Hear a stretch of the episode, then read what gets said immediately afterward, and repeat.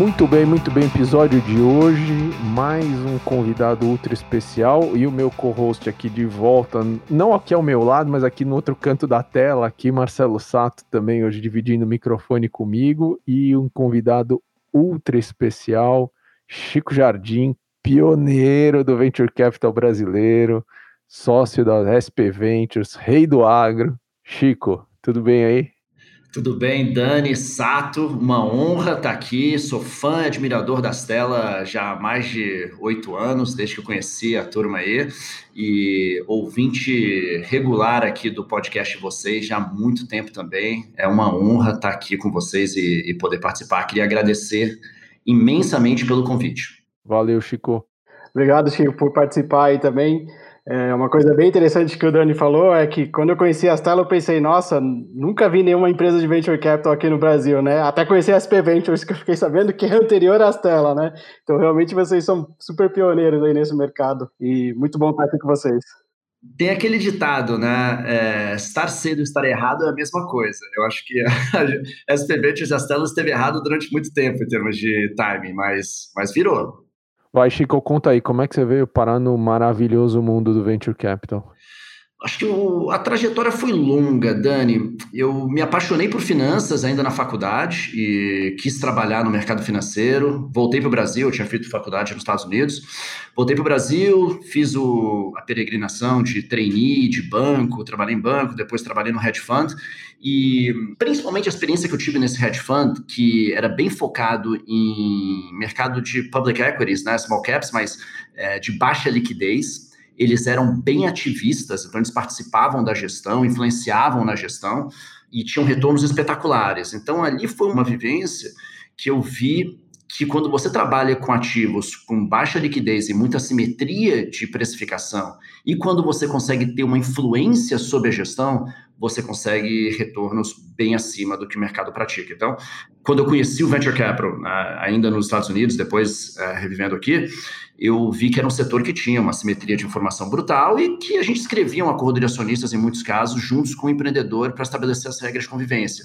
Então, me parecia ser uma das classes de ativos onde você tinha mais oportunidade de assimetria e mais oportunidade de participar e influenciar a gestão da companhia. Então, acho que esses foram os fatores que me levaram em 2007, eu tinha 27 anos de idade, a escrever um business plan e, e começar a tentar levantar dinheiro para um, um fundo de VC.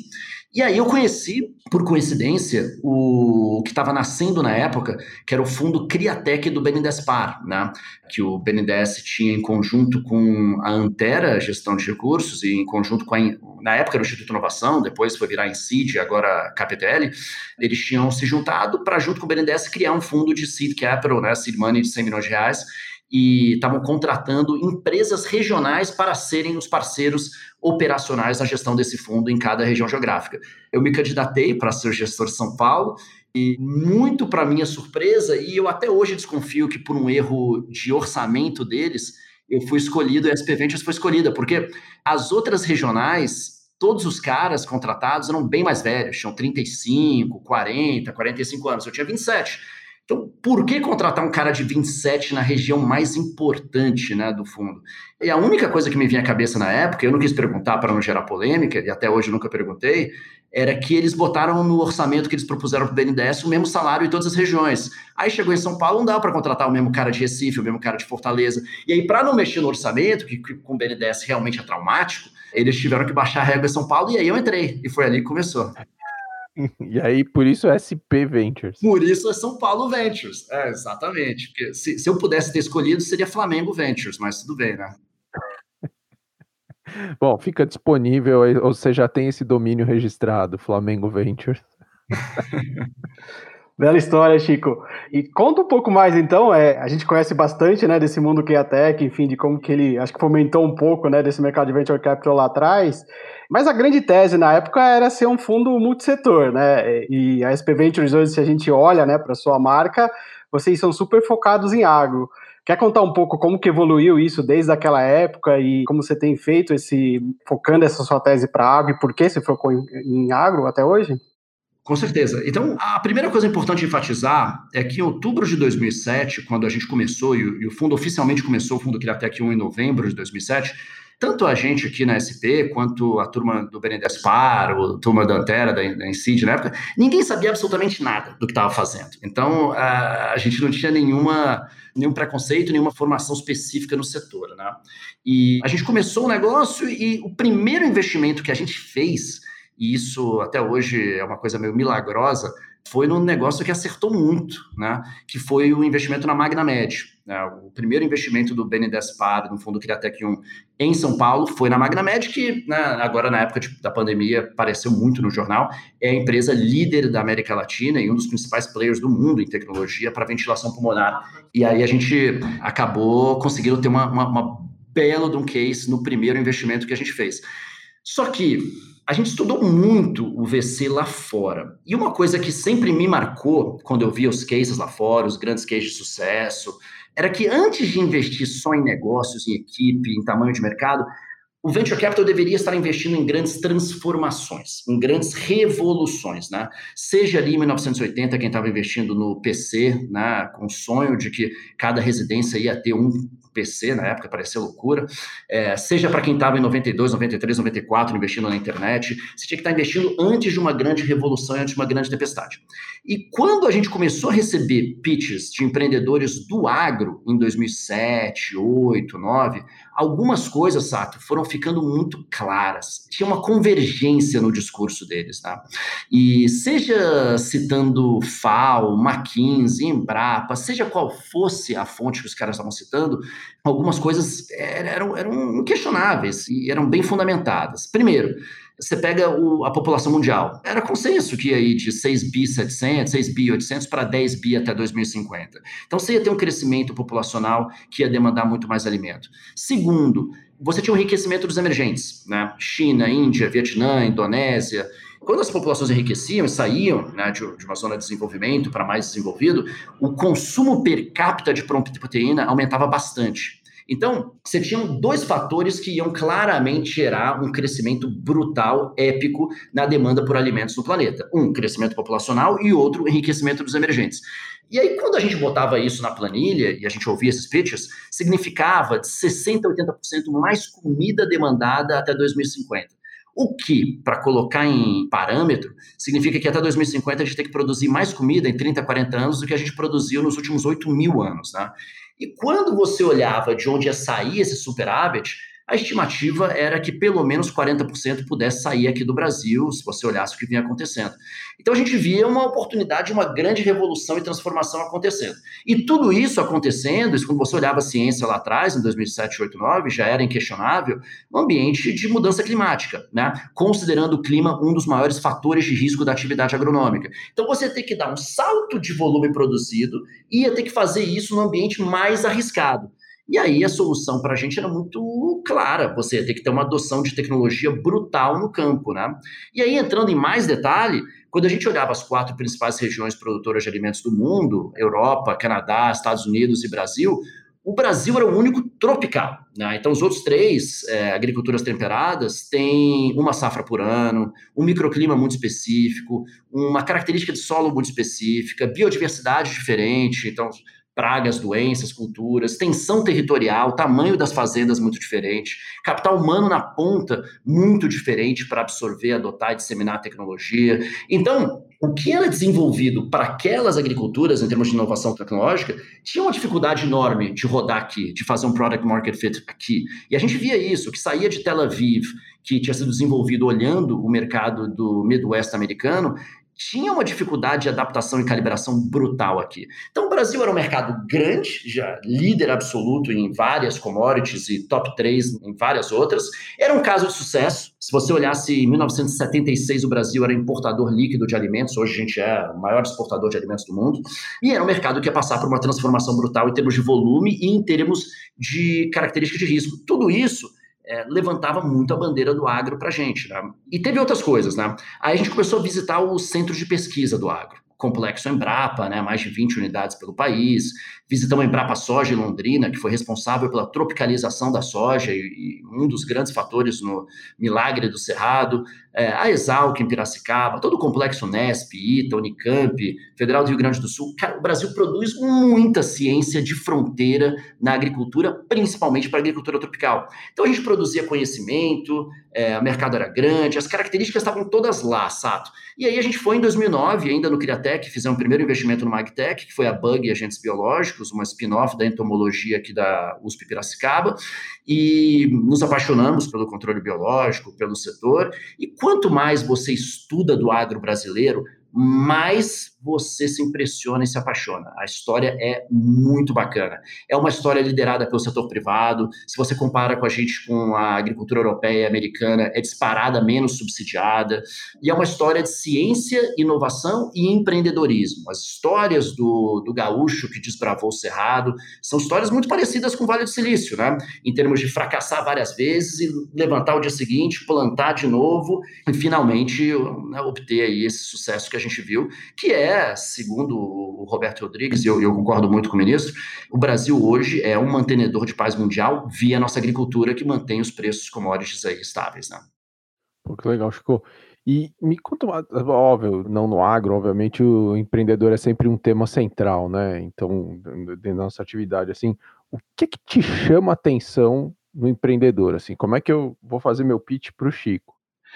É, eu vou falar que eu acho que isso mudou muito a percepção nos últimos anos, tá? Em termos de entender e, e o que, que a gente acreditava que eram as variáveis mais importantes. Eu vou te falar que hoje o fator que, na minha opinião, a maior correlação com o sucesso empreendedor é resiliência. Então, eu sempre tento ver que, que o empreendedor tem de comprometimento com aquele negócio? Até onde vai o sonho, né? Qual foi o gatilho para despertar aquele sonho empreendedor, para entender qual que é a motivação, né?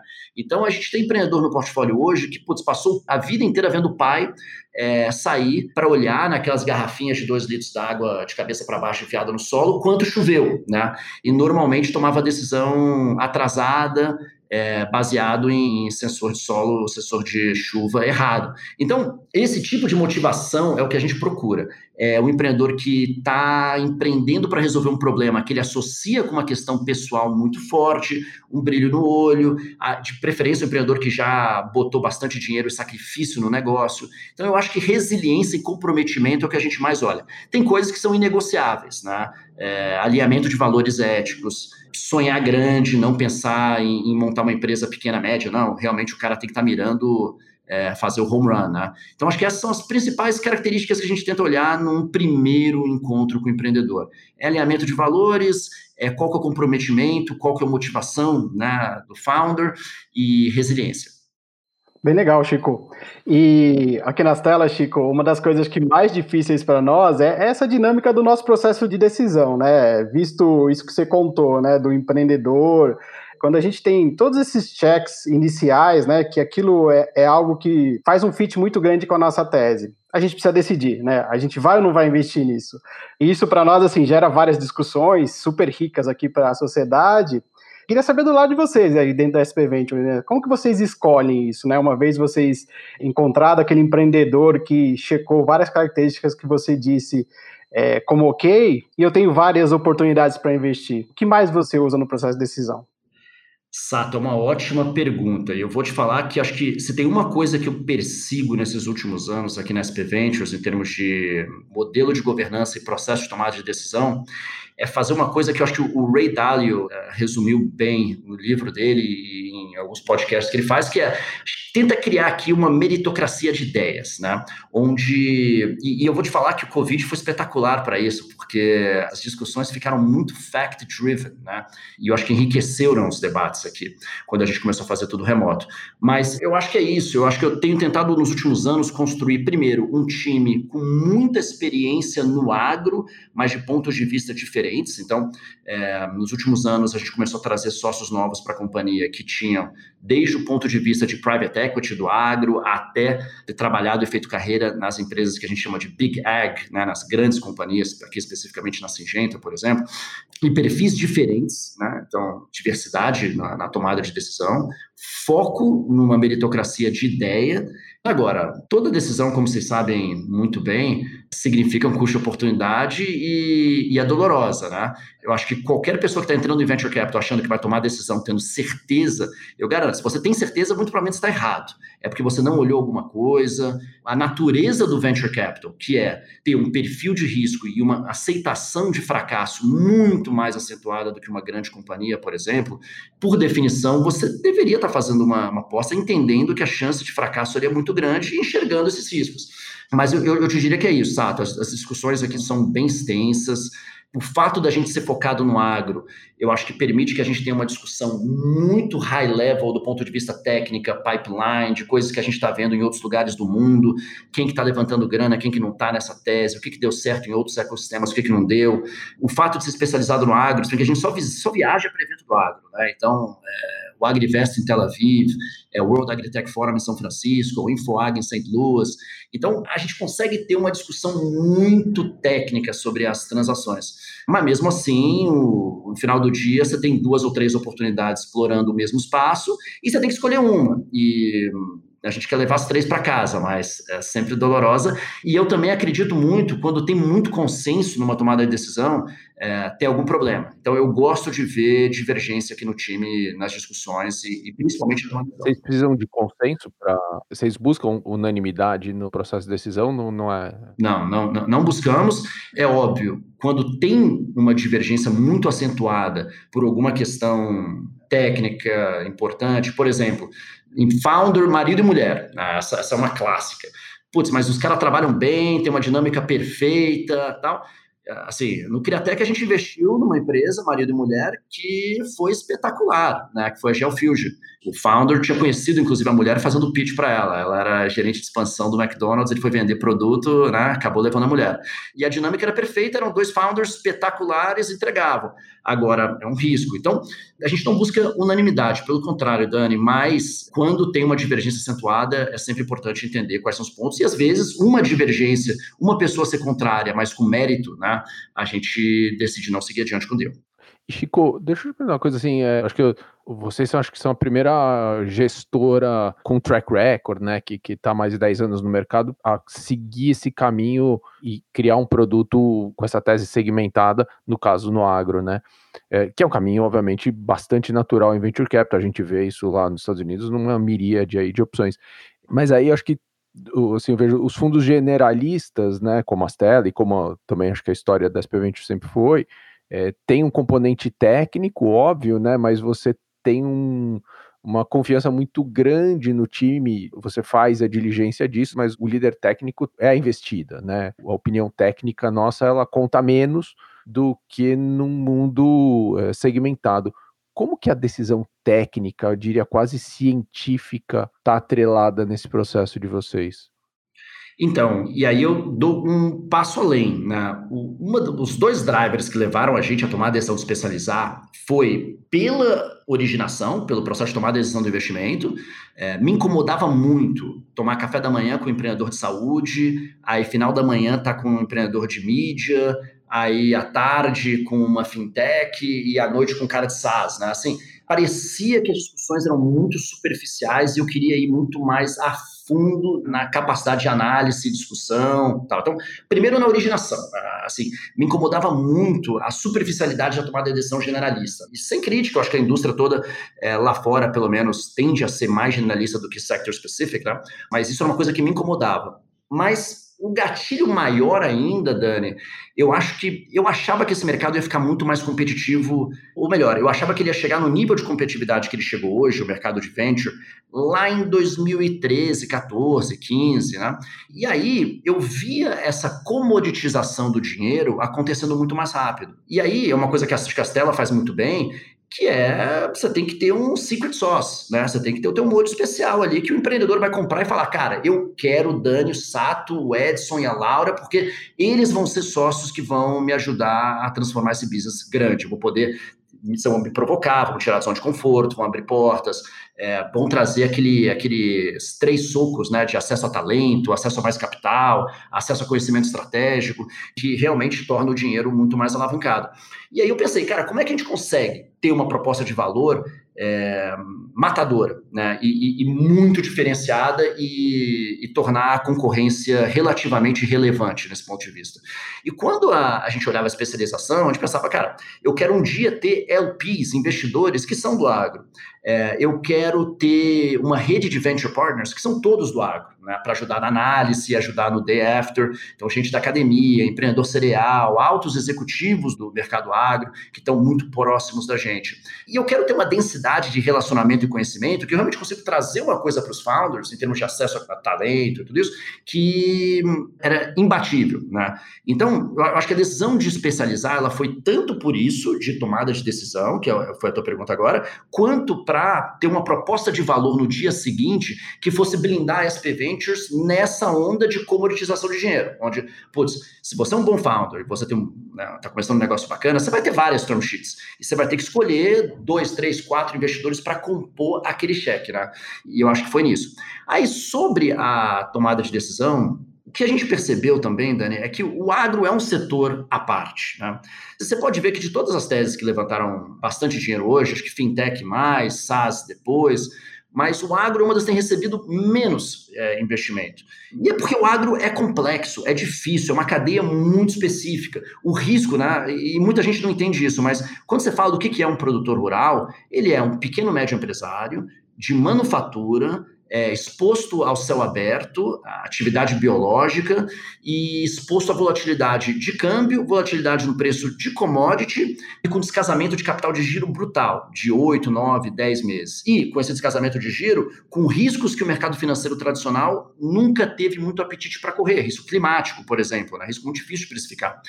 Então, é uma atividade muito complexa, muito difícil, e que precisa, claramente, ter muito mais tecnologia. Então, quando a gente olhava isso, a gente falava, cara, é, se eu quiser ser um investidor eficaz e assertivo no agro, eu vou precisar ter especialização e vou precisar ter que entender melhor o que está vindo de, de, problema, quanto de solução e, e identificar escalabilidade, tudo isso.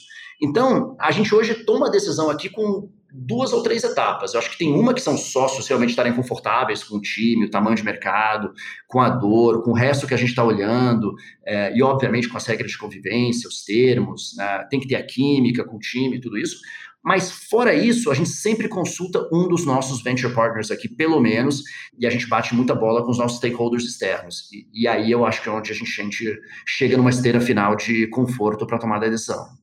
E Chico, uma coisa que é bem interessante em tudo que você fala, né? A gente sabe que, enfim, né, a agro no Brasil é um mercado gigantesco, né? É, o PIB representa grande parte do PIB, mas tem sempre aquela questão, né, do nosso lado. É, qual que é a parte ruim? Brasil também hoje você pega é dimensão continental, né? E a gente, casas de venture capital, somos casas pequenas.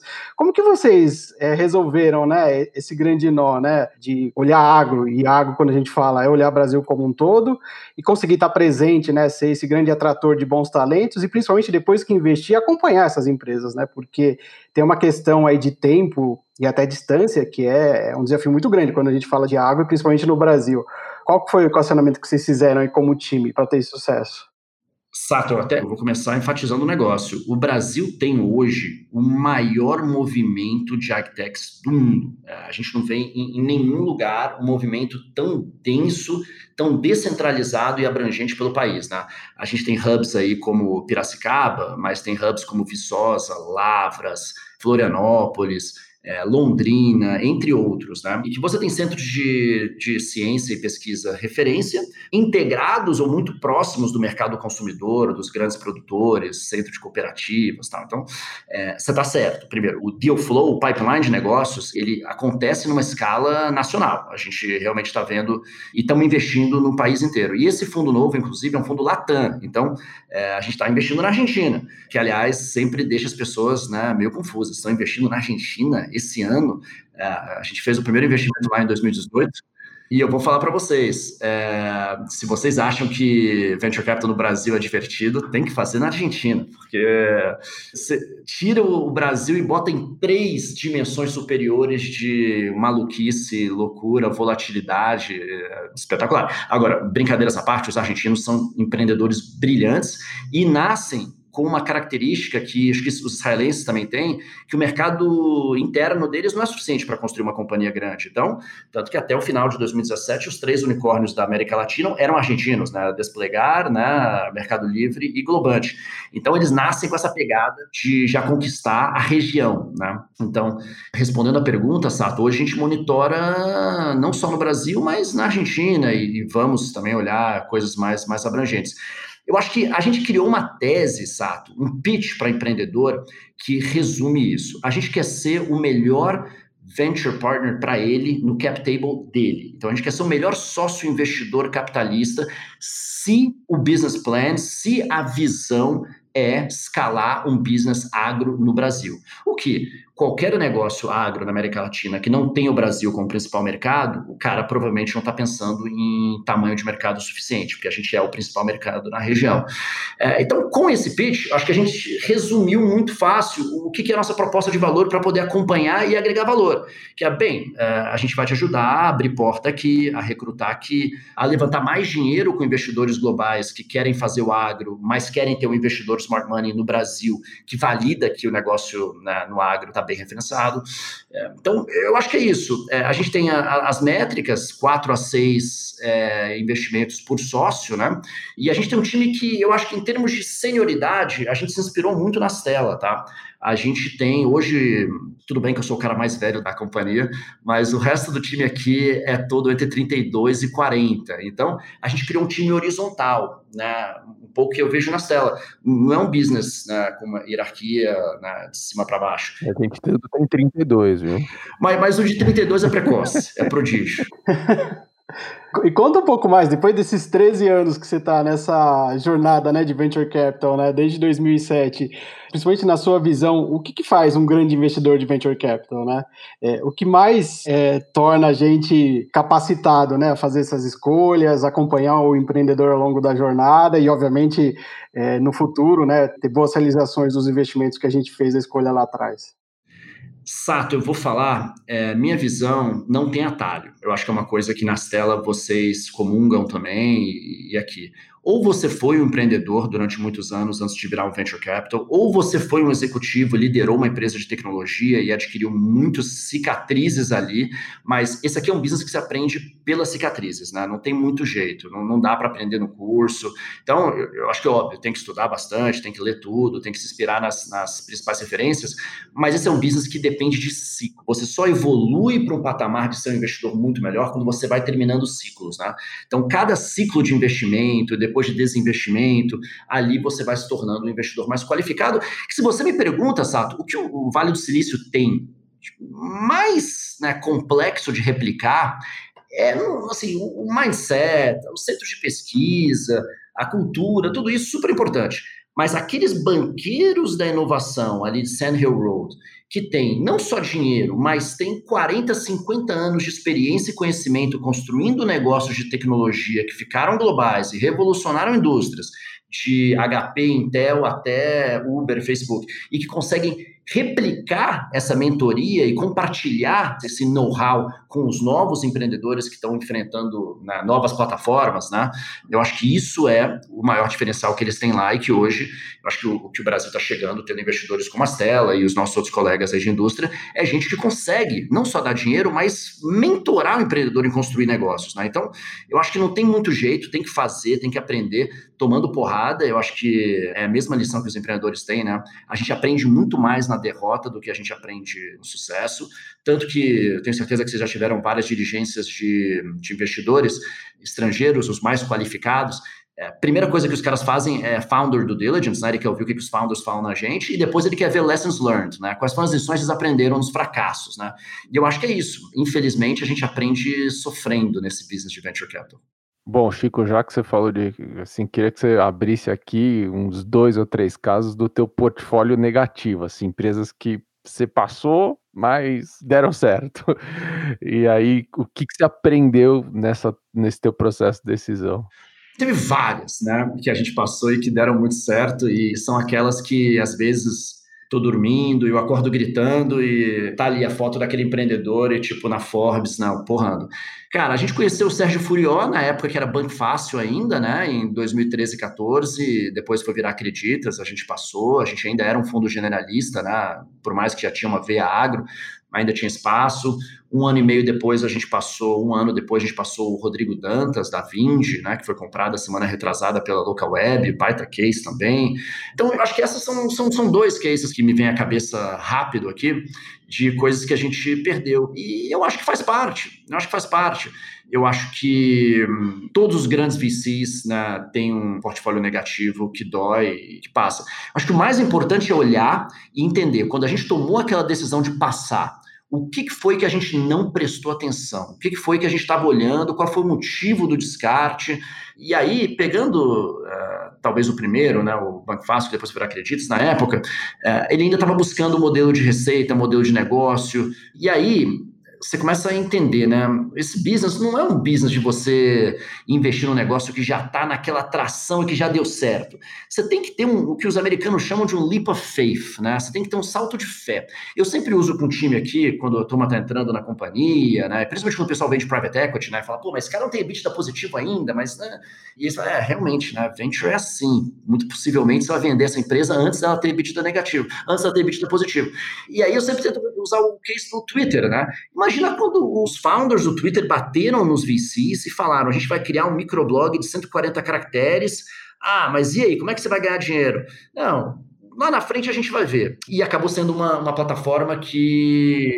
Ele já estava pivotando ainda, para piorar. Já estava pivotando. O que já teria sido uma coisa, teria perdido ponto na nossa análise, né? Tipo, ah, os caras estão perdidos. Então, não, estão no processo de descoberta. Isso é algo normal. Que você quer ver, inclusive, a velocidade que os caras conseguem pivotar e ajustar. É, agora, Twitter virou uma plataforma que né, talvez seja um dos principais responsáveis pela Primavera Árabe, entre outras coisas. Então, é, empresa de 20 plus billion dollars. Né? Então, eu acho que essa é a maior lição aqui que eu tento passar para o time. É, esse é um business de você não olhar de uma forma linear para onde esse business está indo, porque tecnologia, inovação, ruptura nunca é linear. Boa, vamos lá, ping-pong. Conta aí o que é que você está lendo. É, acabei de terminar, na verdade, um livro, a biografia do Nelson Mandela, é, Long Walk to Freedom, que ele escreveu logo que ele saiu da cadeia, né, de Robbins Island. Na verdade, já tinha ido para outra, mas tinha passado a maior parte de Robbins Island. E é uma bela história de um cara que empreendeu para combater uma das maiores injustiças aí do século XX e venceu. Então, recomendo a todo mundo que não conhece a história e tal. É um belo livro e quando a gente acha que a gente está pagando algum preço alto, pênalti alto, você vê que ele passou 30 anos na cadeia, abriu mão de tudo, família, ver as filhas crescerem, tudo em prol de um propósito, um objetivo. Então, naquela pergunta inicial, Dani, sobre o que a gente busca no empreendedor, eu quero ver uma motivação tipo a que o Mandela tinha para transformar a África do Sul num founder. Quem te influenciou? Várias pessoas, difícil, mas acho que meu pai foi uma grande influência. É, meu pai é um diplomata, hoje aposentado, mas foi 47 anos no Itamaraty, e eu comecei a ler jornal e depois ler a revista Economist com 14, 15 anos com ele, né? Então ele, eu acho que despertou a minha curiosidade pelo mundo e pela diplomacia, relações internacionais. E em cima disso, fui construindo todas as outras plataformas. E eu acho que quando eu estava no mercado financeiro tradicional, banco, fundo, a falta, o, o, excesso de curiosidade pelo todo foi uma das coisas que me despertou e me levou até o Venture Capital. Né? Uma fonte de informação no teu dia a dia? Então, até recentemente, entende-se, até uns 15 anos atrás, eu era bem old school. Eu lia jornal todo dia, impresso de manhã. É, tinha três ou quatro revistas que eu sempre lia, o Economist, Exame. E aí a gente teve nos últimos 15 anos, eu acho que um information overload, né? E aí eu comecei a, a diversificar. Eu confesso que hoje eu escuto vários podcasts, eu leio vários blogs, eu não abandonei o jornal todo dia, eu não abandonei o Economist toda semana, é, mas hoje com certeza pulverizei. Então é difícil botar o dedo em uma fonte de informação. Eu acho que hoje a gente tem que beber de vários, dependendo do ambiente. Então, treino todo dia, treino ouvindo podcast, normalmente das telas. Obrigado. Um ritual do teu cotidiano que você não abre mão? Exercício e meditação. Uma ferramenta de trabalho? Uma só, eu vou falar o seguinte: Eu uso, eu uso várias. Eu uso Trello para gestão das minhas atividades, eu uso Evernote para digitalizar todas as minhas reuniões, a gente usa Pipedrive para CRM de investidor. Agora, recentemente a gente implantou e a turma está usando e eu estou gostando um workflow task force chamado Monday.com para fazer gestão de pipeline dos deals, né? Então, como venture, a gente é intermediador, a gente tem né, investidor e a gente tem empreendedor. E está funcionando super bem em termos de engajamento de equipe. Então, se eu fosse highlightar uma, uma ferramenta nova, seria Monday.com. É o brinquedo novo, né? Sempre tem dessa. Chico, você com certeza recebeu um aprendizado de alguém ou desenvolveu uma frase, uma ideia, um conceito que você deve estar tá repetindo toda hora e passando isso para frente. Que ideia é essa? Que frase é essa? Ah, tem várias, tem várias, né? É, uma frase, uma ideia que eu tenho, eu acho que cada vez mais, né, quando a gente vai ficando um pouco mais velho, a gente vai perdendo as pessoas, eu acho que nesse momento agora de Covid, eu acho que isso ficou evidente, é que as coisas estão ficando muito mais claras do ponto de vista de tempo é o nosso commodity, o nosso ativo mais escasso, né? Então, valorizar muito tempo e priorizar, né? Acho que priorização tem sido talvez a, a regra do Covid aqui. Pô, animal. Muito bom. Super obrigado, Chico. É, valeu aí. É, é, Chico fala tão rápido que eu sempre falo. Esse tipo de episódio que é, é o maior retorno sobre ouvida, né? Porque você ouve lá aqueles 40 minutos, recebe muito mais informação do que o episódio. Então, Chico, super obrigado por você ter participado aqui com a gente. Sato, super obrigado por estar tá copilotando aqui. Obrigado, Dani.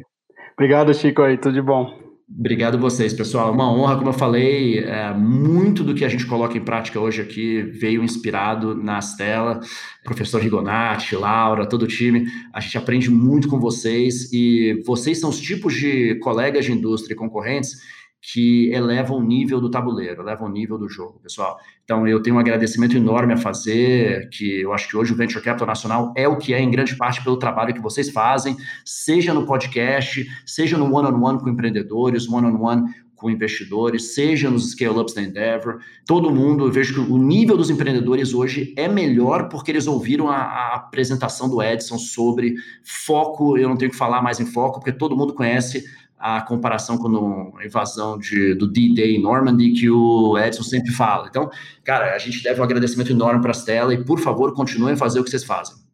Pô, obrigado, Chico. A gente fica super feliz de ouvir isso de você e, obviamente, também feliz que a gente é sócio em alguns investimentos. Assim, é, é, acima de tudo, sempre falo, é um prazer enorme lidar contigo e lidar com todo mundo aí da SP Ventures, CUT, todo mundo. Assim, a gente, é, além de aprender, sempre se diverte muito aí. Super obrigado, obrigado a todo mundo que está ouvindo a gente e até a próxima.